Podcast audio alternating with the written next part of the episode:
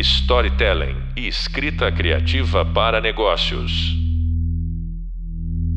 Olá a todos, sejam muito bem-vindos ao nosso podcast. Eu sou o professor Fernando Dinelli e hoje com uma presença muito especial e muito querida para mim aqui no nosso podcast, a oportunidade de conversar com uma baita executiva aí do mercado de publicidade brasileira, responsável pela direção de mídia de muitas, muitas campanhas importantes para nos ajudar a entender e discutir um pouquinho mais sobre esse modelo que a gente está trazendo e apresentando para vocês para tentar fazer aí uma boa conexão com o storytelling, né, que é o planning. Basicamente, o nosso podcast de hoje ele fala sobre os componentes do planning.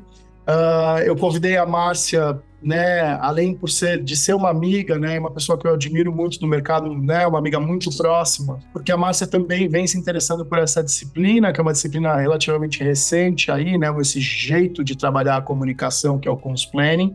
E finalmente achei alguém para trocar aqui diretamente e próximo sobre o tema. Eu já venho trabalhando com isso há muitos anos, né? Desde que eu tive contato com a campanha de Puma Social é, aqui no Brasil, né? Que foi construída lá nos Estados Unidos, mas teve uma pernada aqui no Brasil e eu participei de uma das, das ativações, aí tive contato com a metodologia, achei sensacional.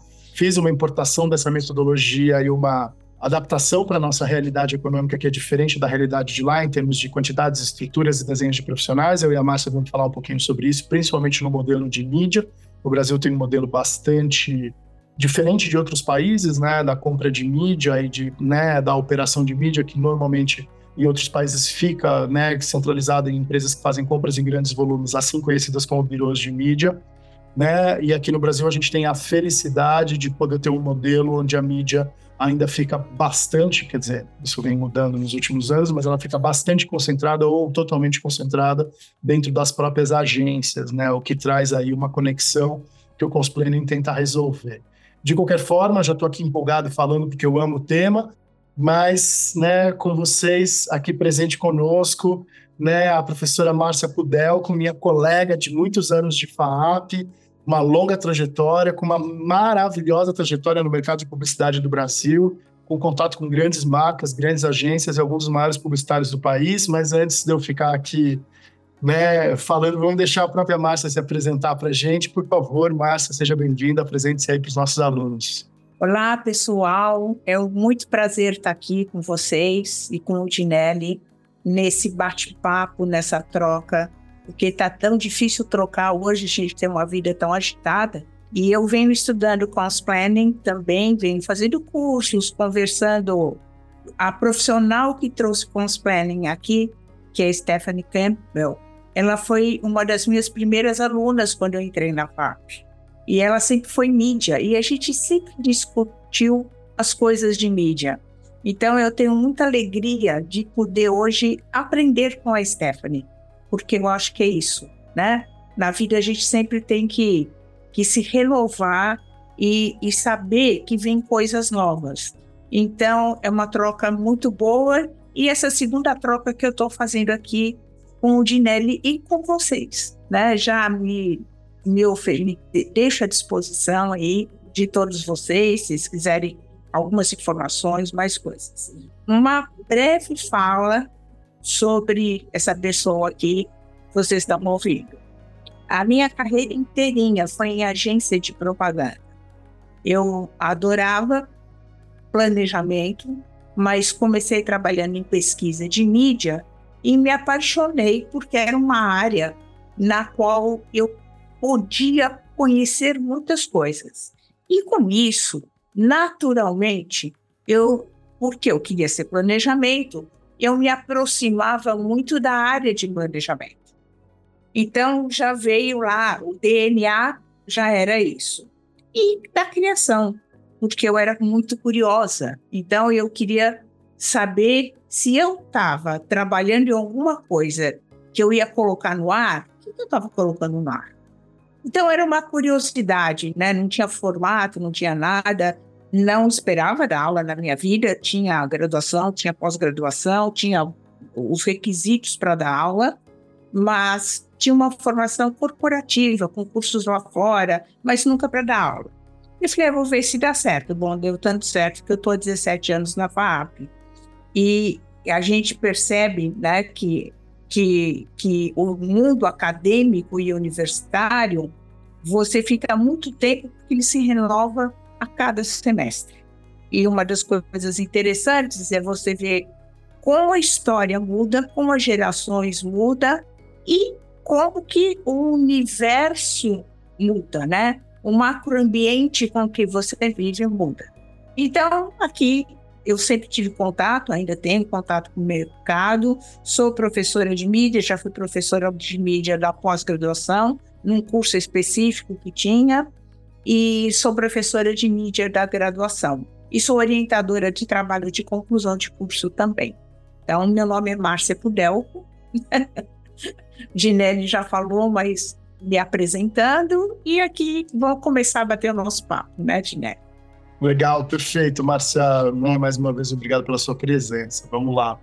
É, a ideia aqui, né, pessoal, é a gente discutir um pouquinho mais sobre esses tais desses componentes do comms planning, né? Mas acho que para isso primeiro a gente precisa situar um pouquinho o que, que é esse nome, o que, que é essa disciplina, né? Então, uh, nos Estados Unidos, normalmente você tem uma, um fracionamento muito grande das atividades quando a gente está falando aí de comunicação, né?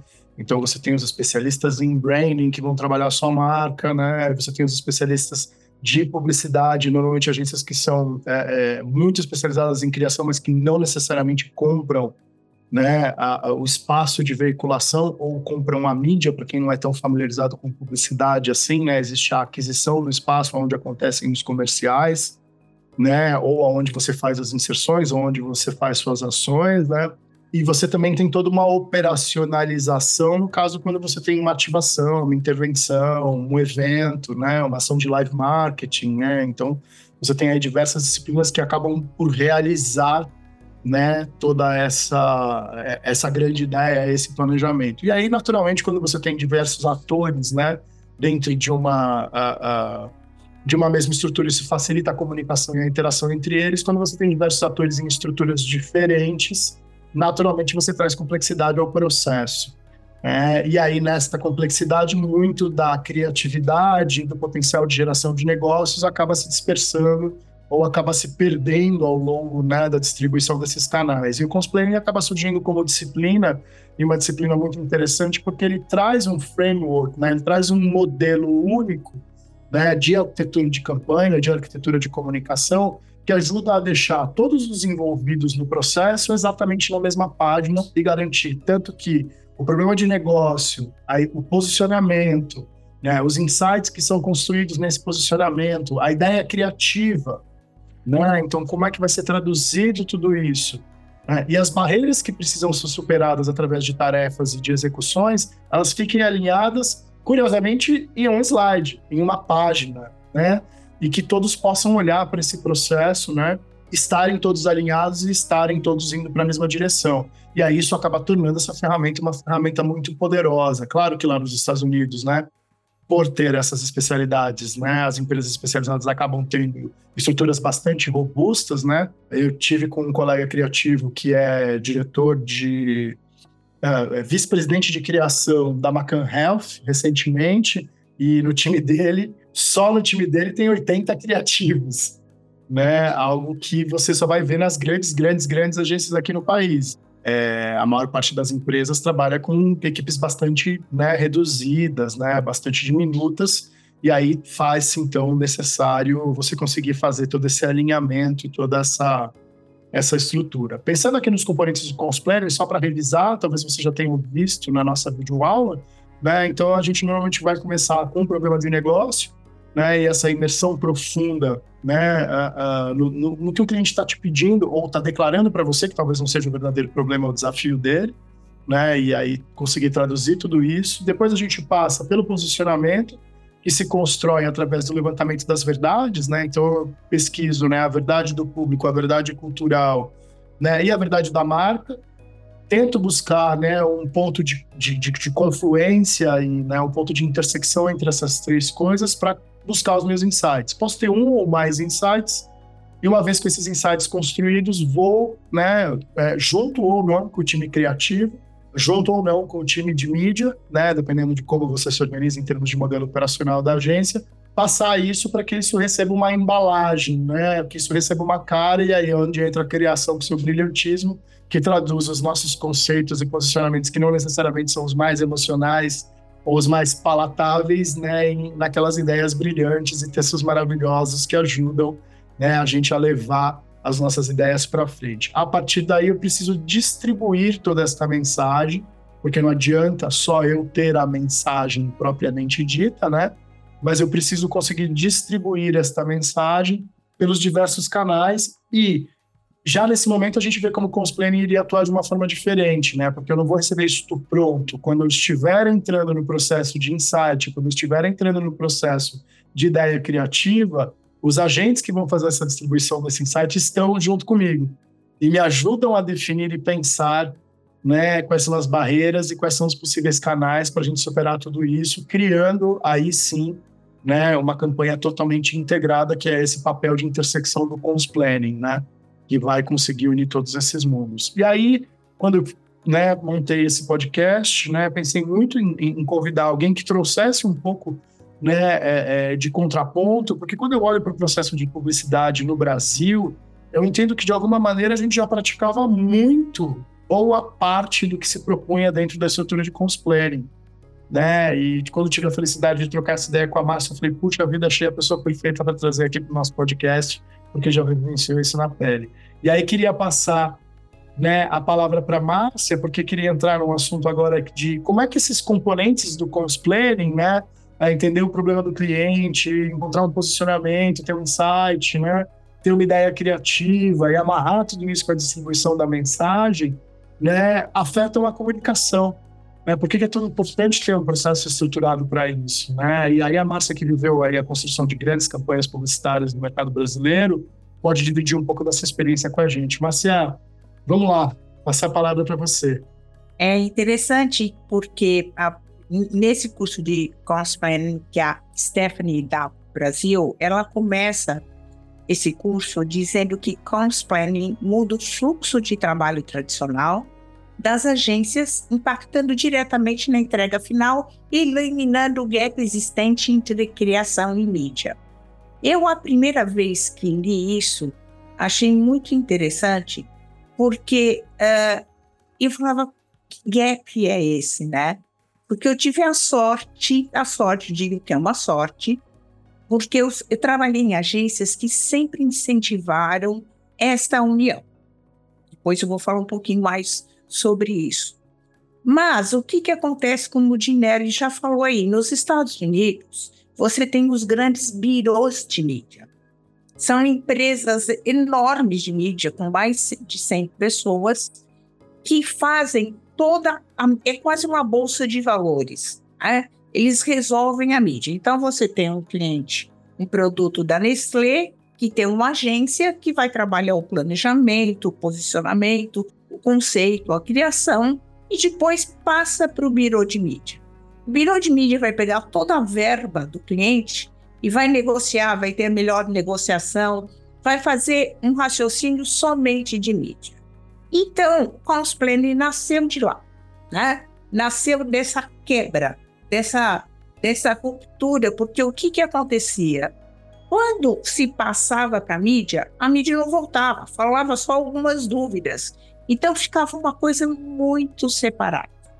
E aí, a, ela também tem uma. Ela traz uma frase que eu falei, gente, uh, que, que interessante, porque eu nunca ouvi isso, né? Que você o que o que, que Consplaining resolve? Consplaining, na realidade, ele vai resolver esse gap de criação em mídia no sentido de criação criava coisas que eram não poderiam ser inexecutáveis, não poderiam, não poderiam ser executadas de jeito nenhum na mídia, porque não cabia, não tinha formato disso. E a mídia, por seu lado, era o que, que ela fazia?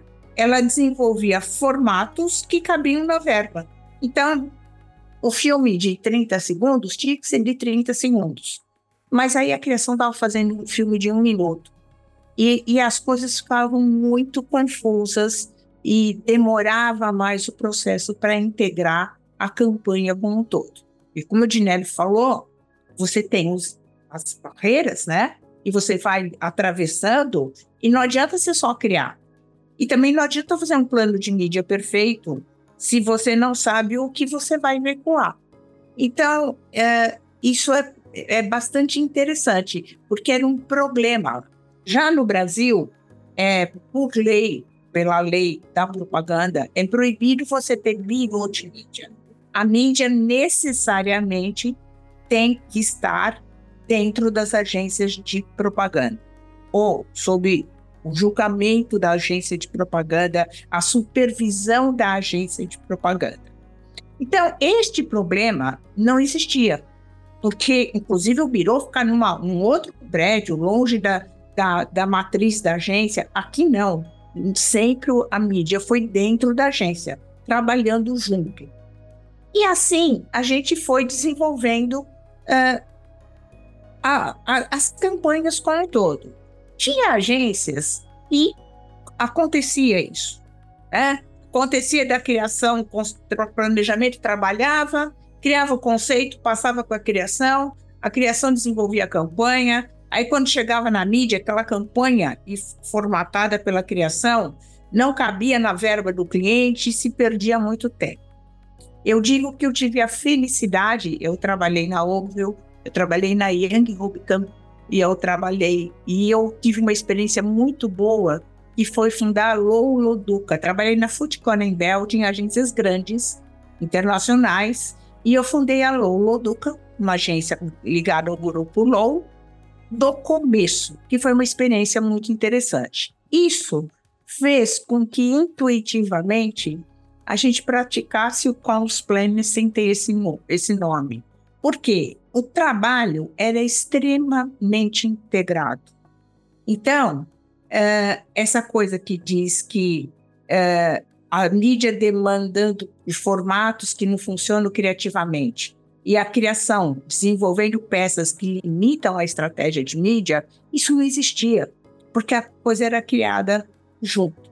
Como eu vejo aqui, né, agora, neste momento atual, por que Planning começou a fazer mais sentido? Porque nós, o número de projetos de mídia hoje é imenso, de, de trabalho, de mídia cresceu muito. Né? Você tinha até eu falo que 10, 15 anos atrás uh, é nada em termos de mudança. Mas 10, 15 anos atrás, você não tinha rede social com a força que ela tem. E com eu, influenciadores, gente. Só de influenciadores, você administrar tudo isso, você tem que ter equipe separada para isso. E esse é o problema. Porque aí você tem que administrar. Eu vejo um influenciador na rede social um problema que você tem que passar exatamente o briefing do cliente, o conceito do brief criativo, o conceito que eu quero falar, senão a criação vai se perder. Cada um fala uma coisa diferente. Então, eu acho, é, pelo que eu observo, que hoje o cost planning faz todo sentido. Porque você pega um cliente, uh, Nestlé, uh, Coca-Cola, e um cliente até médio, né? Tá difícil ter cliente nacional, puramente nacional hoje, né? Uh, mas você pega esses clientes, eles têm uma agência de propaganda, que lá vai fazer o planejamento, a, a criação, a mídia, mas eles contratam uma agência para escolher um influencer, eles contratam uma agência para administrar a rede social, e eles vão contratando vários, várias, várias oficinas e vão trabalhando em coisas muito específicas. E aí cabe demais o conceito do cost plan. Por quê? Você precisa ter uma equipe que dê a linha central disso, que mapeie isso antes, que saiba tudo o que vai acontecer para dar o start da campanha. Senão, você se perde. Não basta ter um gestor hoje sozinho e não dá para deixar com uma pessoa só de um departamento criativo. Muito legal, Marcia. E aí eu entendo, né, quando a gente vai pensar aqui nas estruturas e refletindo sobre tudo isso que está contando para a gente, né, como esse, esse modelinho, esse framework, né, que se mantém, que antes talvez ficasse muito pautado ou centrado no, no, no KV e na Big Idea, né, talvez no filme, que era a linha mestra, que alinhavava toda a campanha, né, uma vez que eu tinha ali o meu, o meu KV montado e eu tinha o meu filme, né, é, é, o meu hero, né, a minha hero image, o meu filme montado, tudo se construía em torno disso, né? Eu saía distribuindo esta informação, né? E agora, como eu tenho uma necessidade maior ainda de enxergar os objetivos, de enxergar a estratégia e de enxergar todos os canais, né? Porque essa criação muitas vezes ela vai se desdobrar ou será produzida né, é, com a linguagem do canal. O meio se de fato se tornou a mensagem, né, e não só Isso. a mensagem se propagou pelo meio, né. Então é. a máxima do, do Marshall McLuhan, ela se concretizou na nossa aldeia global, né. Ela se concretizou na nossa a, a nossa vida hoje, né. E aí você criar para o meio ou criar com o meio, né, ou o meio criar para você né? E quando eu falo meio criar para você, eu estou falando de quando você passa, né, uma, um problema de negócio, um posicionamento para um criador de conteúdo que vai construir a tua campanha do jeito dele, com toda a liberdade co-criativa, né? Porque se ele colocar no canal dele aquele reproduzir no canal dele aquele conteúdo, aquilo não vai ter autenticidade. Isso mostra essa transformação.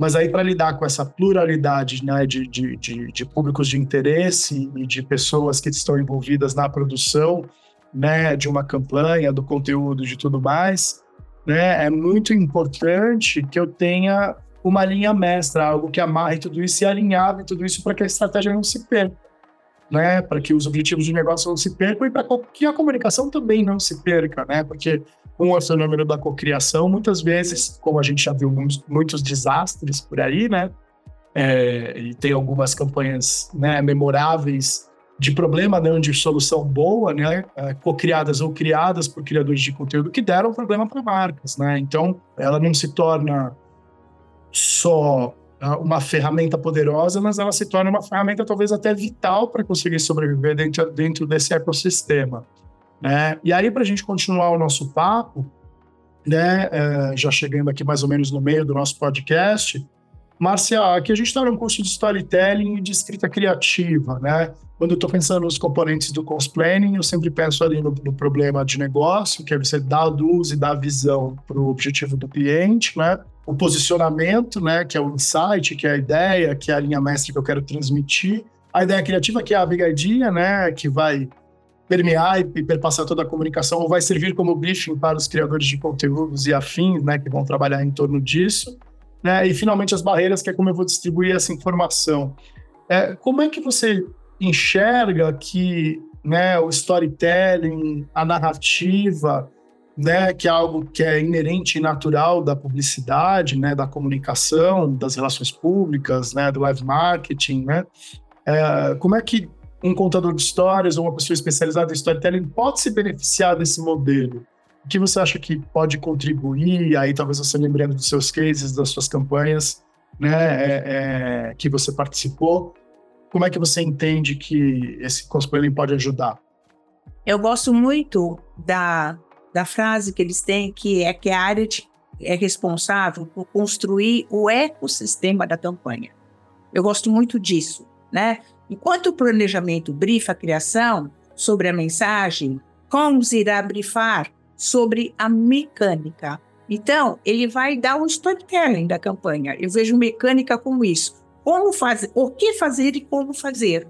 Então, ele vai direcionar como aplicar o conceito da campanha, que você falou, em diferentes plataformas, como que eu vou contar essa história em diferentes plataformas e otimizar esse resultado entre elas, né?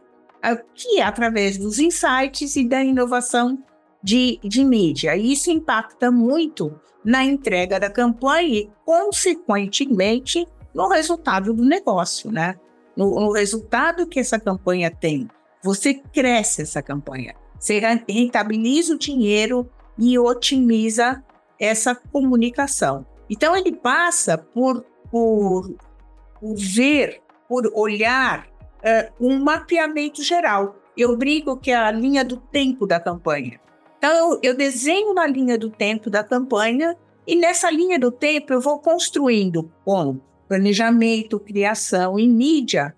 Como que eu vou contar essa história? Né? Como que eu vou colocar esse conceito através de que falas em que plataformas diferentes?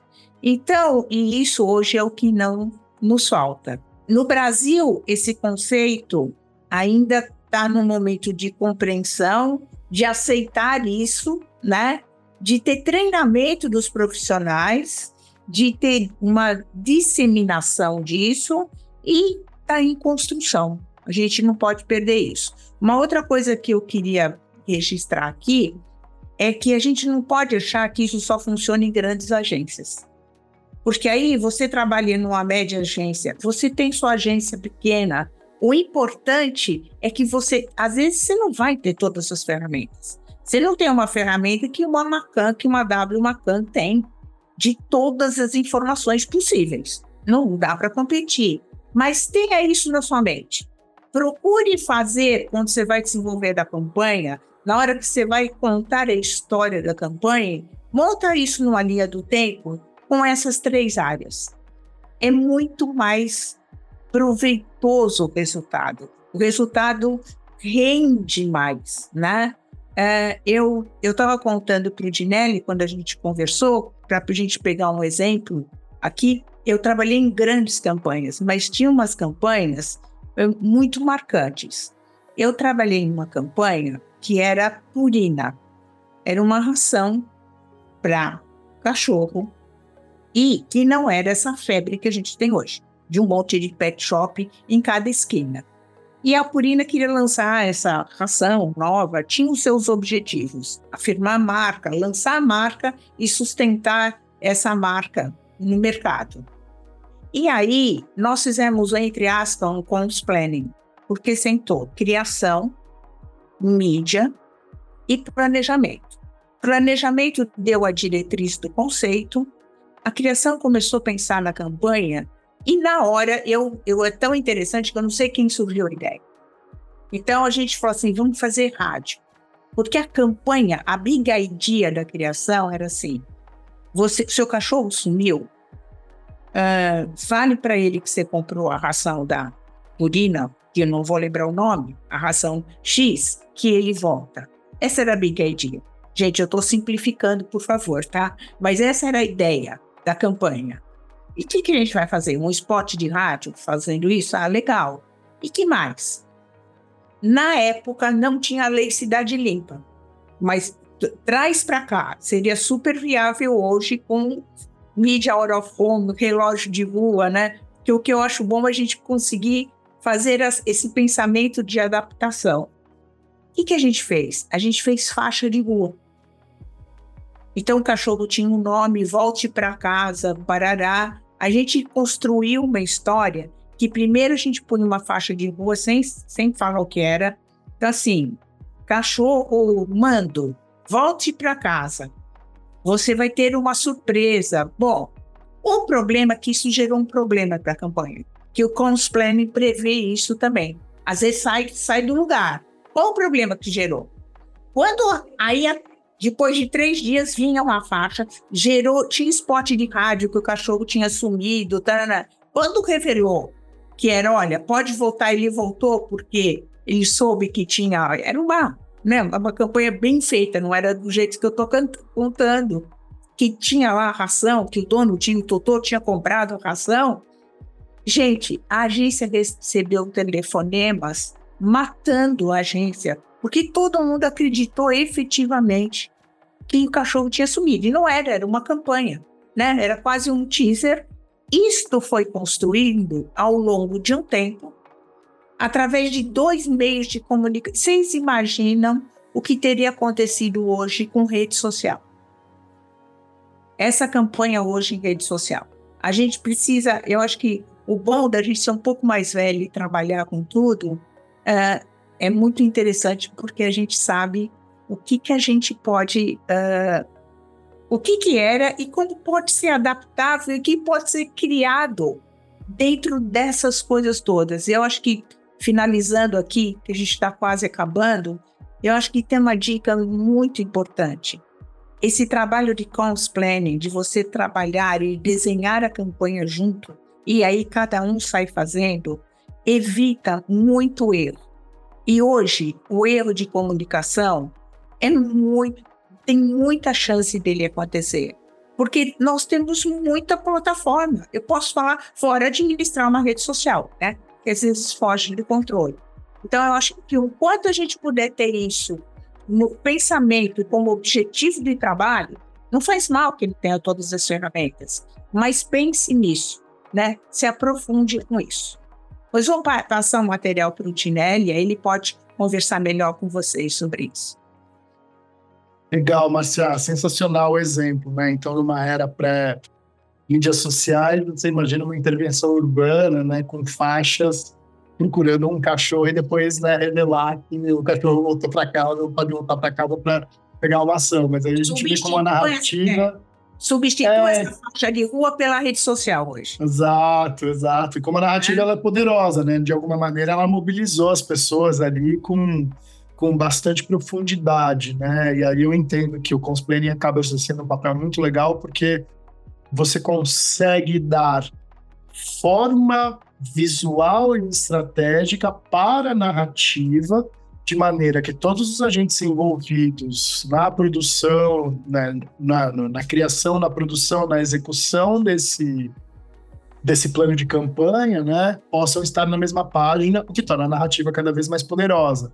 Né? Então, o, o, que eu acho que é a beleza de tudo isso é que é um modelo bastante simples, né? Que aborda um problema de alta complexidade e cumpre o seu papel, né, que é um papel estratégico importante, e aqui a gente está falando da disciplina de estratégia e planejamento, e é de propósito ela ter sido construída como estratégia e planejamento, e não planejamento estratégico, né, porque é o pensamento estratégico primeiro e depois o ato de planejar, né, que tem esse papel desafiador, né, de descomplexificar, né, porque a estratégia vai gerando complexidade vai criando ruído, vai criando informação, e aí, para garantir que a estratégia aconteça na ponta, no tático, e aí o Cons Planning faz essa uhum. liga, né? Eu descomplexifico com um framework onde todos conseguem, literalmente em um slide, enxergar a campanha como um todo. Né? É, eu, eu acho que está a magia.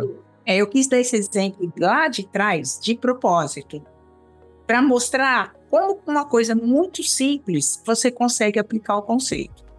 Imagina quando você tem, tem uma campanha da Nike, tem um case da Nike extremamente sofisticado, seria outro podcast só para montar o case. Se um dia a Stephanie puder, ela conta esse case muito bem, de como que isso aconteceu.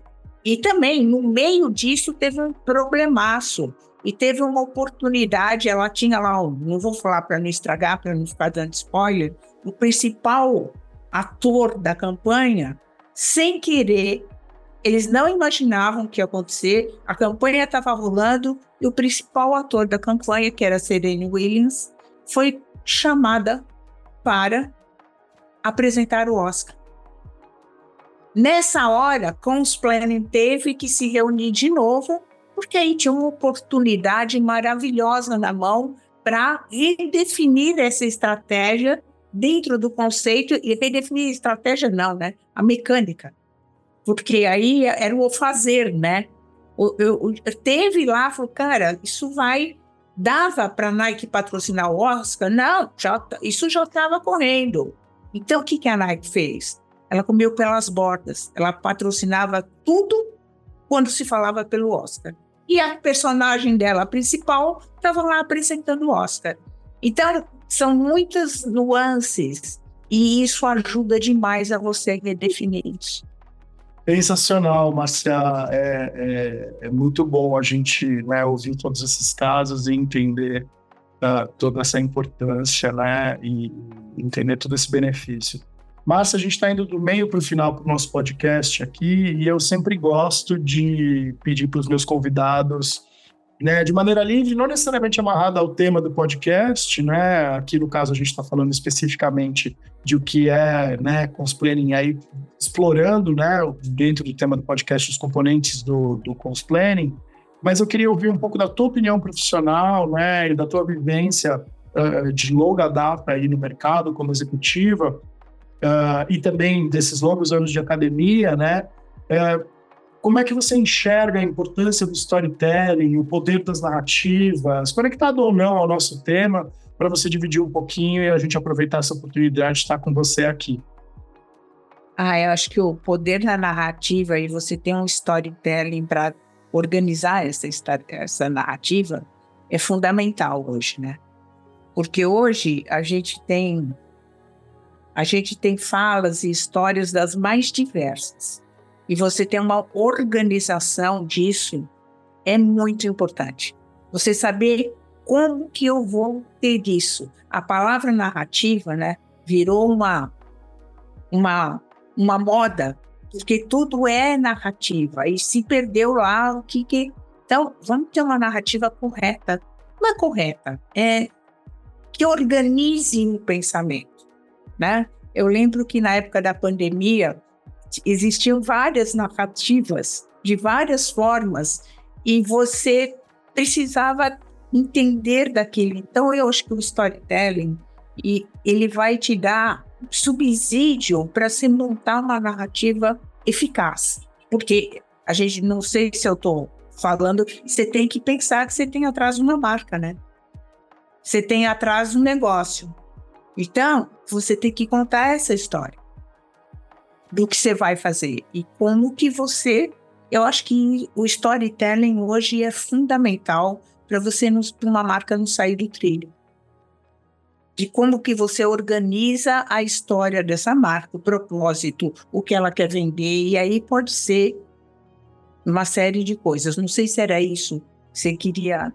Não, é, era assim, uma opinião livre, é muito interessante porque você traz um, um, olhar, né? E aí eu acho que só realmente um profissional com experiência de mídia consegue trazer esse olhar, né? Que mais do que servir de modelo ou utilizar modelos para elaborar eu contar uma história, as técnicas de storytelling também funcionam, deixa eu pensar numa analogia aqui boa, talvez como um trilho de trem que deixa o trem né, indo para a direção certa e na velocidade certa, de forma que ele nem pare, nem descarrile e construa o resultado necessário. Então, o storytelling ele acaba cumprindo um papel maior, né, um papel estratégico maior do que simplesmente contar a história propriamente dita, ou elaborar a história, criar a história, ou disseminar a história, mas, mas como um framework de pensamento mesmo, né? De como eu e vou fora... entregando os elementos que vão compor e construir esta história e que, na verdade, nunca termina, né? Porque depois de uma campanha história, vem outra e outra e outra e, e outra e outra. essa história tem, como você tem várias plataformas para montar, ela também precisa ter um um centro para você contar de formas diferentes, mas não perder o conceito. Porque eu acho que isso é um desafio enorme hoje. E aí, storytelling contribui muito com isso. Na minha muito opinião. Legal. Na minha muito opinião. Maravilhoso, mas maravilhoso. É. A gente é suspeito para falar porque eu sou um dos criadores do curso, né, responsável por né, a criação do curso por várias disciplinas dele. Então, eu realmente acredito nisso e é sempre bom ouvir espontaneamente de grandes executivos o quanto que eles, né, uh, uh, e você como magnífico executivo, o quanto você acredita na força, né, do storytelling, afinal de contas, nossos alunos terminarão como pós-graduados em storytelling, né, então uhum. é, eu tenho certeza que muita oportunidade de negócio a gente vai ter por aqui. Vai Mas, facilitar muito a vida. Legal. Eu garanto. Legal. Marcel, a gente está chegando no final do nosso podcast. Eu vou dar o espaço para você se despedir dos nossos alunos, depois eu vou fazer o encerramento aqui. O que eu queria dizer, muito obrigada por essa oportunidade, por esse bate-papo, por uma matéria, uma pós tão diferente. Estou até eu com vontade de fazer essa pós. E eu me coloco à disposição aí de vocês, do Dinelli, se quiser bater um papo sobre outra coisa ou continuar o papo. Uh, vou mandar alguns links para o Dinelli passar aí para vocês, dos cases da Nike, dos cases que a Stephanie passou, que eu acho que é, é bastante inspirador. E é isso. Muito obrigada por essa oportunidade a todos e bom, bom curso. Queria mais uma vez agradecer a Márcia Pudelco, né, pela honra de tê-la conosco aqui falando, né, sobre os componentes do cosplanning. Né, o objetivo hoje, né, foi tentar estudar e entender cada um desses elementos, né, e cruzar com a nossa realidade, entender a importância dessa disciplina e como ela pode colaborar aí com o desenvolvimento das técnicas de storytelling, né? Continuem explorando os nossos hubs. É, temos exemplos sobre cosplaying no nosso hub visual, no hub de leitura, né, com links e referências para casos e afins, onde vocês vão poder entender melhor como funciona cada uma dessas estruturas que a gente discutiu aqui ao longo da nossa fala. Por favor, já comecem, se possível, a elaborar os seus projetos no Hub Prática. No próximo episódio, a gente vai falar especificamente da formulação de programas de negócio. Márcia Pudelco, minha amiga querida, muito obrigado pela sua presença, muito obrigado pela sua contribuição. É uma honra ter uma executiva do seu calibre aqui conosco. Pessoal, até breve. Obrigado. Storytelling e escrita criativa para negócios.